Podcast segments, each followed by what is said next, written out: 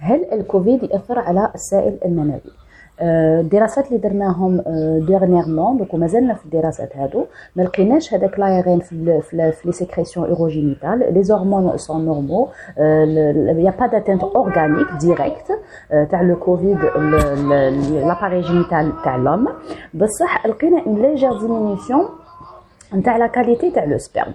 la diminution ne devrait pas dépasser 90 euh, jours, donc euh, à peu près 3 mois. Donc, après le covid une diminution euh, de qualité après la COVID, on traite et on surveille, on explore, bien sûr, si ben, il y a une chose ou une autre. Merci.